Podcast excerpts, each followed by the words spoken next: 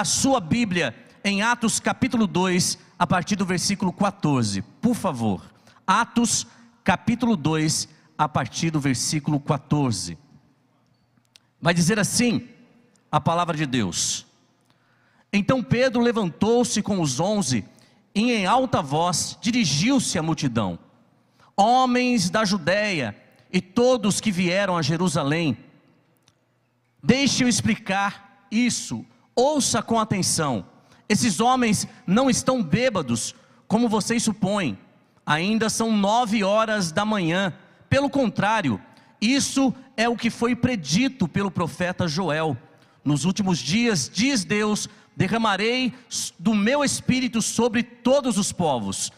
Seus filhos e suas filhas profetizarão, e os jovens terão visão, visões, e os velhos terão sonhos. Sobre os meus servos e as minhas servas derramarei do meu espírito nas, naqueles dias, e eles profetizarão. Amém.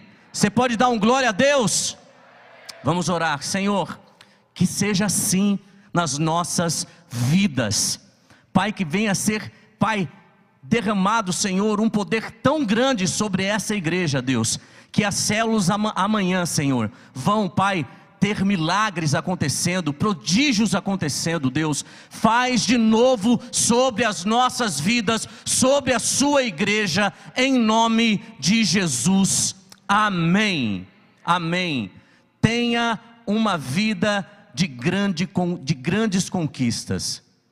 Esse é o tema da nossa palavra desta noite. Tenha uma vida de grandes conquistas. Como vamos fazer isso, pastor? Simples, tomando posse das promessas de Deus sobre as nossas vidas. Você que está em casa, tome posse das promessas de Deus sobre a sua vida, todos os dias. Todos os dias acontece um renovar do Espírito sobre nós. A misericórdia do Senhor se renova em nossas vidas e por isso nós estamos em pé. Amém? Quem está em pé aqui? Aleluia, vocês vão me ajudar a pregar essa noite. Existem promessas preciosas, mas preciosas mesmo na palavra de Deus a respeito da igreja do Senhor aqui na terra. Promessas que você não pode deixar passar. Coisas maravilhosas que só quem crê pode experimentar. A sua célula, a sua casa, a sua igreja, é um lugar aonde o amor ele perpetua, onde as pessoas são cuidadas, as pessoas são curadas, as pessoas são libertas, as pessoas são salvas em nome de Jesus. E tudo isso pode acontecer na sua vida, pode ser conquistas que você vai ter diariamente através do poder do Espírito Santo. Mas, pastor, isso acontece em todas as igrejas, em todos os lugares? Não. Sabe por quê? Isso só vai acontecer, a presença manifesta de Cristo Jesus, ela será constante nas celebrações, nas igrejas, nas células, a partir do momento que eu e você, que nós sejamos mãos, pés, olhos, ouvidos, boca e coração de Jesus na vida das pessoas. Se isso não acontecer, a multiplicação de bênçãos não acontece. Se isso não acontecer, você não terá na sua vida grandes conquistas.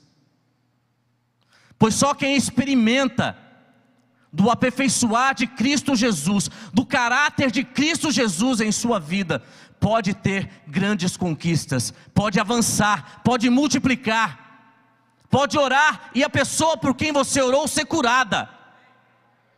Pode orar e aquela pessoa que você está orando para vir na cela durante muitos anos, ela vai aparecer na porta da tua casa, porque o Espírito Santo irá levá-la lá na porta da sua casa. Se você experimentar o caráter de Jesus sobre a sua vida, as pessoas vão vir te procurar na porta da tua casa e vão dizer assim: Eu quero entregar a minha vida para Jesus. Isso não implica que você não tenha que sair da sua casa para evangelizar, para visitar. O Espírito trabalha sim, mas nós também precisamos agir. Amém? Você está comigo? Só desse jeito nós viveremos o sobrenatural de Deus nas nossas igrejas, nas células, em nossas casas, pelo poder do Espírito Santo e vivendo o caráter de Jesus todos os dias, deixando o Espírito Santo fazer em nós o aperfeiçoar do caráter de Jesus. Você crê nisso? Então, tem algumas chaves que você precisa virar na sua vida definitivamente. A primeira delas é o caráter de prontidão. Que isso significa, pastor? Significa que você precisa estar pronto em todos os momentos para servir. Todos os momentos. Sete horas da manhã, cinco horas da manhã, três horas da manhã, meia-noite. Depois que você chegou cansado do trabalho, é hora de servir. É hora de colocar a mão na massa, de estender a sua mão prontamente para ajudar as pessoas. Ah, pastor, mas que base bíblica você tem para isso? Jesus. Um monte, um monte de versículos, um monte de histórias, onde Jesus prontamente atendeu e socorreu aquele que estava necessitando. Olha só, quando Jesus estava descendo do monte, quando ele proclamou o famoso Sermão do Monte, Jesus encontrou um leproso, e esse leproso parou e o adorou, e disse ao Senhor Jesus: Senhor, se quiseres, pode me limpar. E o Senhor olhou para ele e falou: Eu quero, seja limpo. Mateus 8, versículo 3. Seja limpo prontamente, sem perguntar de onde ele estava vindo, o que tinha acontecido com ele, quem era a família dele. Jesus sempre esteve pronto a ajudar as pessoas. Em Mateus 8, versículo 7, a palavra de Deus nos mostra um centurião em Cafarnaum, procurando Jesus e dizendo a ele: Senhor, cura o meu servo. E prontamente disse Jesus: Eu irei lá e darei a ele saúde. Se eu fosse passar aqui, nós passaríamos certamente duas, três horas falando de como Jesus estava de prontidão, esperando alguém para que ele tocasse, para que ele curasse para que ele liberasse uma palavra de bênção. Você está pronto?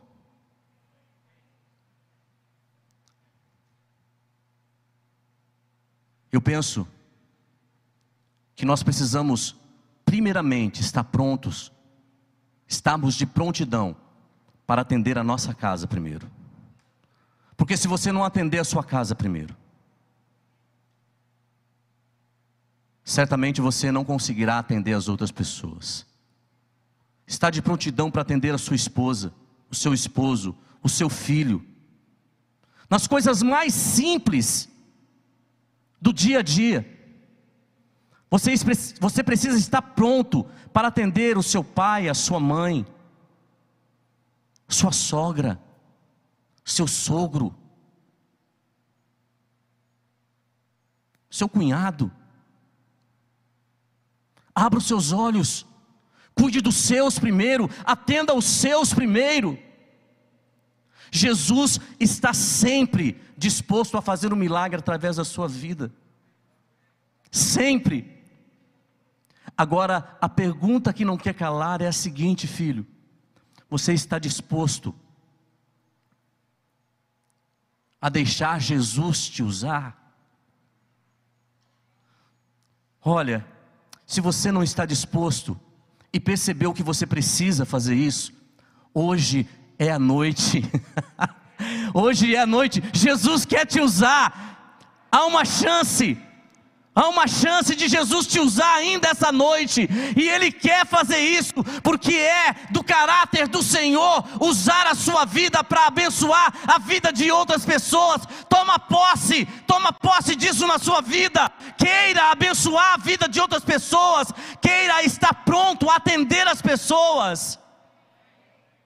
Talvez irão bater na sua porta, Alguém que vai precisar não somente de um prato de comida. Estar pronto não é estar somente pronto a dar comida sólida, mas talvez a pessoa está precisando urgentemente de uma oração vinda de você. O Espírito Santo mudou lá na porta da tua casa, bater no vidro do teu carro, para você declarar uma palavra de bênção para a vida dessas pessoas. Pensa nisso. A segunda coisa, caráter de compaixão. Olha só o que diz Marcos capítulo 1, 41, de 40 a 42. Um leproso se aproximou dele e suplicou-lhe de joelhos: Se quiseres, pode me purificar. Cheio de compaixão, a palavra está dizendo, cheio de compaixão, Jesus estendeu a mão, tocou nele e disse: Quero, seja purificado. E imediatamente a lepra deixou ele e ele foi purificado.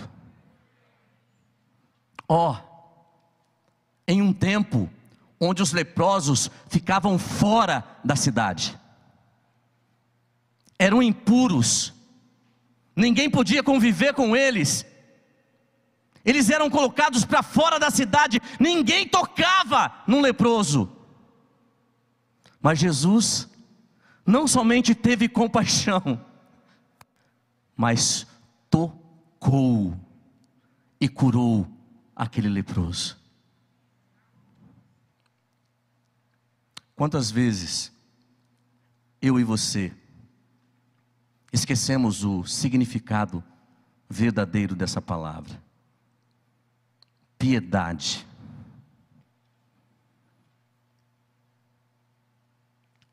Deixamos de ser piedosos.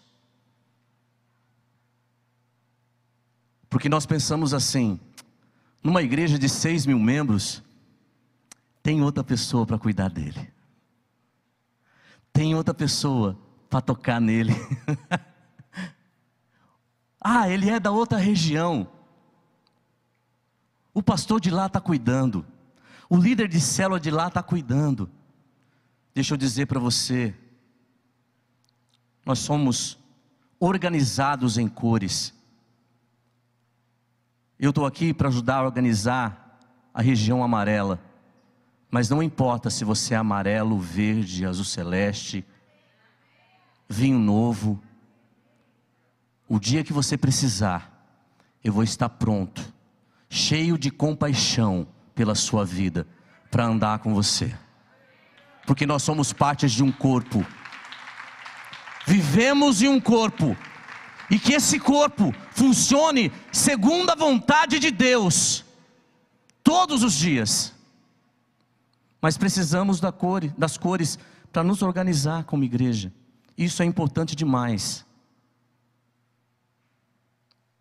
Compaixão é algo que precisamos ter, porque isso estava impresso no, na vida de Jesus.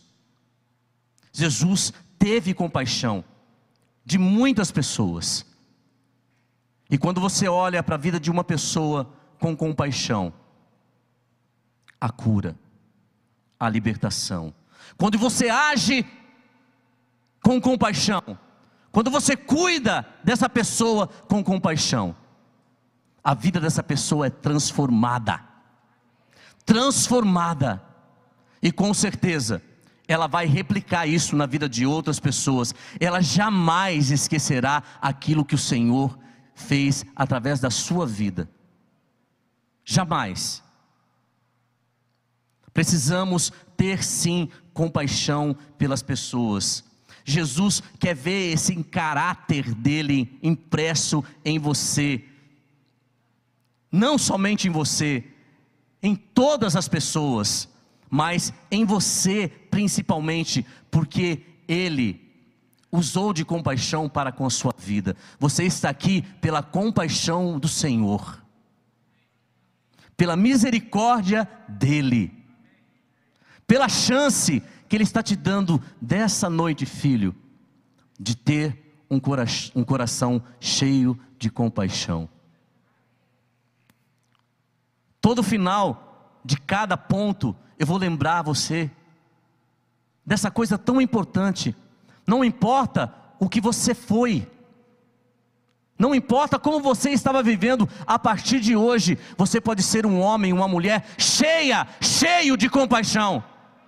E essa é a novidade maravilhosa, essa é a coisa maravilhosa que o Senhor fez para mim e para você.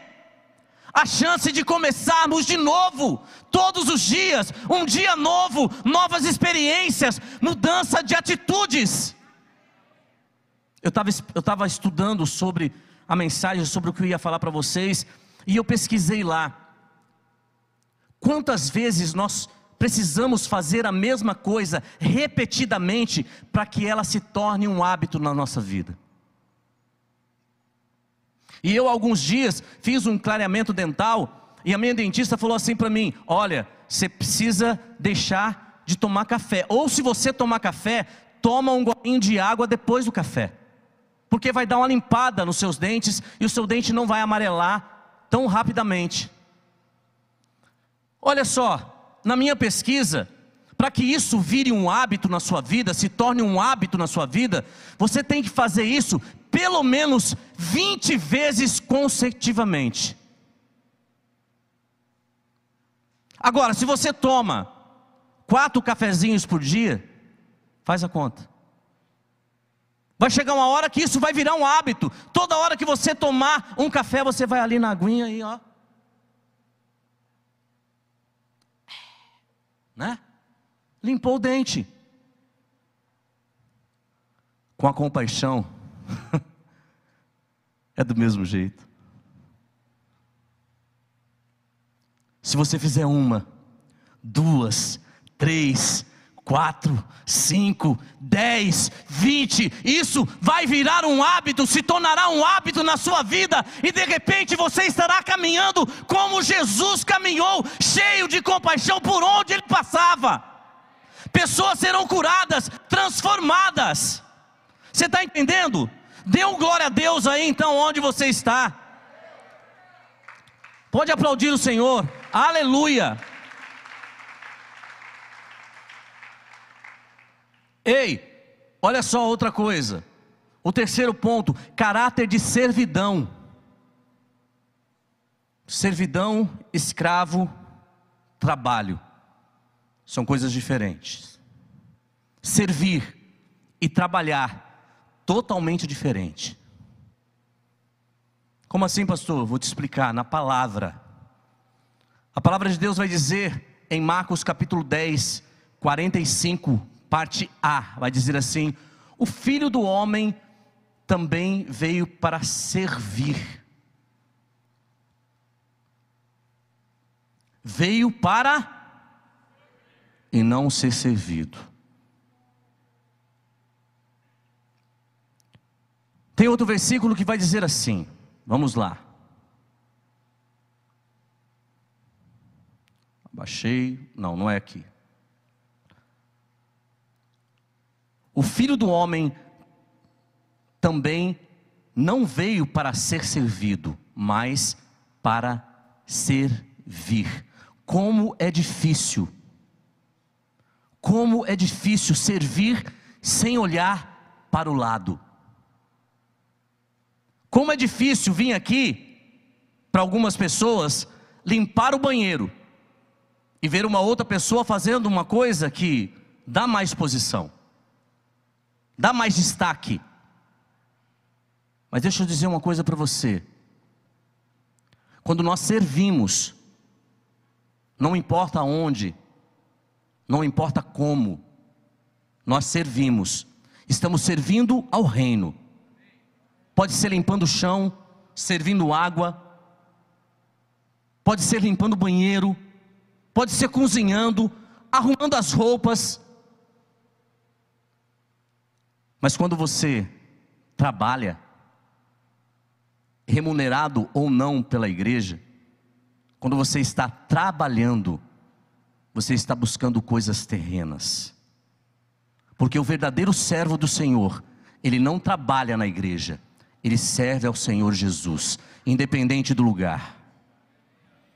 Isso faz muita diferença. Isso faz muita diferença. Mateus capítulo 6, versículos 19 a 21, traz algo poderoso para a minha vida que nós podemos exemplificar isso de uma maneira muito poderosa. Quando nós trabalhamos na igreja, nós estamos juntando tesouros na terra. Quando nós servimos a Cristo, ao reino de Deus, como servos do Senhor, nós acumulamos tesouros no céu. Pega essa. Ah, pastor, mas qual que é esse versículo? Vamos, vamos lá. Diz assim: Não acumulem para vocês tesouros na terra, aonde a traça e a ferrugem destroem, aonde o ladrão arromba e furta, mas acumulem para vocês tesouros no céu, aonde a traça e a ferrugem não podem destruir, aonde o ladrão não pode arrombar e nem furtar, pois aonde estiver o seu tesouro, ali estará o seu coração. Aonde está o seu coração? Eu posso dizer onde está o meu coração. Deixa eu contar uma coisa para você, e aqui está ao vivo, nós estamos ao vivo às 20 horas e 40 minutos. Quando eu cheguei aqui, eu cheguei com o intuito de servir, não importava onde. E uma das primeiras coisas que eu comecei a fazer foi trazer aguinha para o pastor aqui, cafezinho para o pastor. Não para me aparecer, que eu procurava, naquela época ainda nem tinha uma transmissão, todos os cultos, era um culto só, e eu procurava olhar na câmera e ver a hora que a câmera não estava me pegando para eu chegar e colocar e tum, cafezinho, aguinha para o pastor, porque eu amo servir. Ah, pastor, você está fazendo isso porque é na PIB, aqui em Marília. Não, eu servia na PIB de Sapezal, eu servia na PIB de Cuiabá. E aí alguns pastores vieram na imersão. E um deles falou assim para mim: Ô pastor, que papelão o senhor está fazendo? Lá em Sapezal, você era o pastor presidente da primeira igreja batista de Sapezal. E aqui, você está aí servindo aguinha para fazer moral com o pastor. Eu abaixei a minha cabeça, a lágrima escorreu. Eu coloquei a mão no ombro dele e falei assim: Você não entendeu nada. E virei as costas e saí. Quando terminou a imersão, ele veio me pedir perdão. E eu pude explicar para ele a diferença de trabalhar. Porque quando você trabalha, você tem um interesse, você tem uma motivação errada. E quando você trabalha, você está juntando tesouros na terra. E a diferença em servir. Sirva. Independente do cargo que você tem, se você é líder de célula, se você é participante de célula, se você é supervisor, se você almeja o pastoreio, não importa, sirva, sirva que Deus vai te honrar. Deus vai te honrar, Deus vai usar a sua vida, Deus vai usar a sua vida de maneira sobrenatural. As suas células vão encher, as suas células irão se multiplicar mais e mais, porque você está acumulando tesouros no céu e não na terra. Você não está acostumado a servir, sirva, sirva para o Senhor Jesus e Ele te honrará, te colocará em lugares altos, em meio a príncipes. Aplauda o Senhor.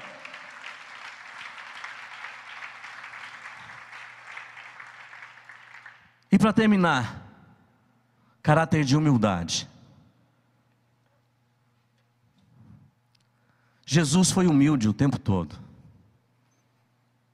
Sempre por onde ele passava.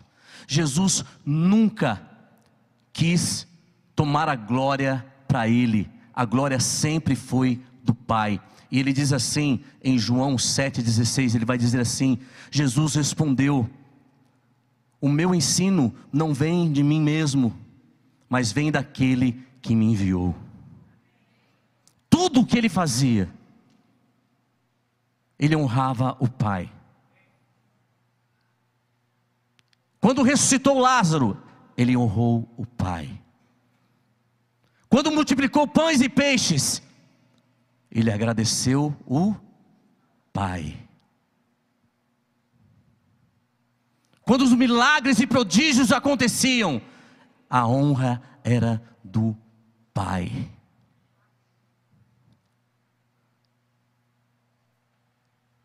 Eu quero dizer, eu quero terminar dizendo para vocês que o Senhor tem planos para a sua vida. Planos poderosos. Grandes conquistas. Mas para isso acontecer, você não pode perder de vista Jesus. E pedir todos os dias para Jesus aperfeiçoar você, para que o Espírito Santo aperfeiçoe na sua vida o caráter de Cristo. Todos os dias, você pode ter dinheiro, você pode ser um grande multiplicador de células, você pode ter bens, mas não deixe de ser humilde como o Senhor Jesus. Ele não tinha nada e ao mesmo tempo ele tinha tudo, ele era todo-poderoso. E quando ele viveu aqui na terra, mesmo sendo Deus, ele abriu mão de tudo que ele tinha. E a palavra diz que o filho do homem não tinha nem um travesseiro para inclinar sua cabeça.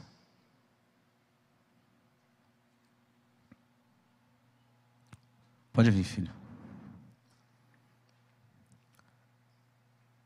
Seja humilde. Olha só o que diz a palavra em Mateus 20, de 26 a 28. Não será assim com vocês, pelo contrário. Quem quiser se tornar-se importante entre os seus, deverá ser servo. Quem quiser ser o primeiro, deverá ser escravo. Como filho do homem, não veio para ser servido, mas para servir e dar a vida em resgate de muitos. Você está aqui para continuar a obra de Jesus, que continua através da sua vida. Mas qual é essa obra? A obra de Jesus não foi perfeita? Foi, mas ele deixou sobre mim e sobre você uma responsabilidade que é nossa. Ide, pregar o evangelho a toda criatura batizando em nome do Pai, do Filho e do Espírito Santo, e lhes ensinando tudo aquilo que vos tenho ordenado. E aí ele termina dizendo na parte B do versículo 28: Eis que estarei com vocês, ou convosco, todos os dias até a consumação dos tempos.